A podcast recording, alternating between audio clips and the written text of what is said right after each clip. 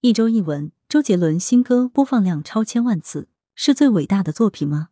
文字整理：羊城晚报全媒体记者孙磊，实习生刘琦。以深切缅怀潮剧名家姚玄秋逝世。潮剧著名表演艺术家姚玄秋于七月二日七时零五分逝世，享年八十八岁。他一生为潮剧发展、弘扬与传承做出了杰出贡献。临去世前几天，还在为潮剧发展奔波。姚玄秋是著名潮剧表演艺术家。艺术生涯逾七十载，塑造了一系列不同性格的舞台人物形象。主演的《扫窗会》《苏六娘》《丽静记》等剧目都成为潮剧经典。京剧一代宗师梅兰芳先生还曾为他亲笔题下“雅歌妙舞动京华”的语句。二踏歌而来，许鸿飞新展亮相国家大剧院。七月三日，踏歌而来，许鸿飞雕塑作品展开幕仪式在国家大剧院举行。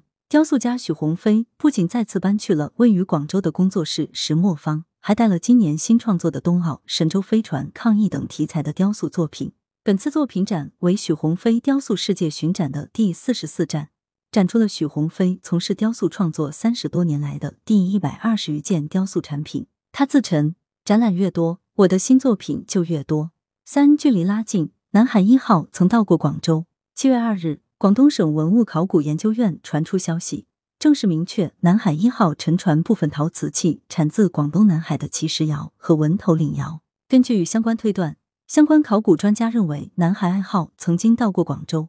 这是广东省文物考古研究院连同佛山市博物馆、佛山祖庙博物馆和南海博物馆等单位联合取得的最新重大成果。这也间接说明，广东南宋时期外销陶瓷生产依然保持着不小的规模。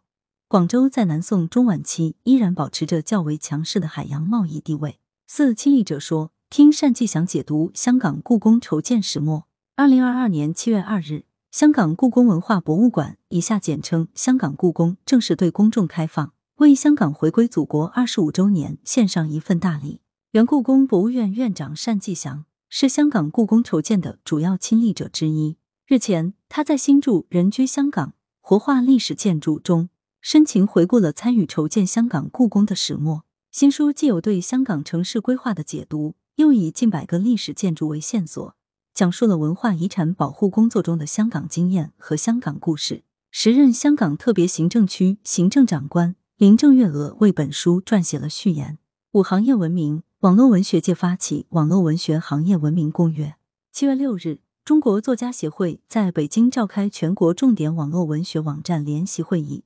近五十家重点网络文学平台负责人、全国省级网络文学组织负责人、知名网络作家和评论家共同发起《网络文学行业文明公约》，呼吁加强网络文明建设，优化网络文学行业生态，推动网络文学高质量发展。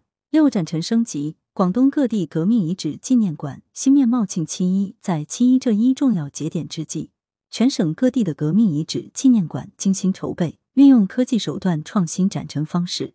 推出系列格局特色的精品展览，庆祝中国共产党成立一百零一周年，喜迎香港回归祖国二十五周年。例如，广东革命历史博物馆打造全新改版沉浸式话剧《一九二七永远的红色》，广东革命历史博物馆则与中国人民抗日战争纪念馆联合举办“为抗战呐喊：中国共产党与抗战文艺展览”。黄埔军校旧址纪念馆从七月一日起举办为期一个月。火红七月为党庆生主题活动等，七文博盛世，三十四家国内外顶级博物馆云端接力展示过百珍贵藏品。七月六日至十一日，中国国家博物馆联合国内外三十三家顶级博物馆共聚云端，以“手拉手，共享世界文明之美”为主题，共同举办全球博物馆珍藏展示在线接力。在这场接力活动中，十位国内博物馆馆长将联袂讲好中国故事。传播好中国声音，并与来自五大洲的二十四位国际博物馆馆长一起，用约一百五十件珍贵藏品展示人类文明的灿烂成果，传递和弘扬平等、互鉴、对话、包容的文明观，推动构建人类命运共同体。八热度爆表，周杰伦新专辑《最伟大的作品》先行曲 MV 播放量超千万。七月六日十二点。周杰伦新专辑《最伟大的作品》先行曲 MV 在 QQ 音乐、哔哩哔哩等官方授权平台首播。周杰伦公司杰威尔音乐官方微博发布消息称，MV 融合绘画、文学、音乐、影像的当代艺术表现形式，当中呈现了许多周杰伦的狂想。先行曲 MV 开播一分钟，QQ 音乐点击量破七万，一小时内播放量超四百三十万，目前播放量已突破千万。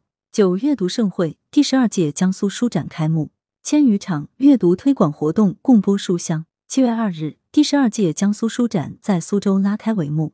江苏全省各地的一百五十二个分展场、二个线上分展场也同步启动。本届书展将持续至七月六日。此次书展以“阅读新时代，喜迎二十大”为主题，以“阅读的盛会，读者的节日”为总定位。书展期间，各分展场将举办一千多场线上线下阅读推广活动，同时开展百家优秀出版社社长、总编云荐书、我们云上见大型全媒体不间断直播活动等，实现云逛展、云阅读、云购书、云互动。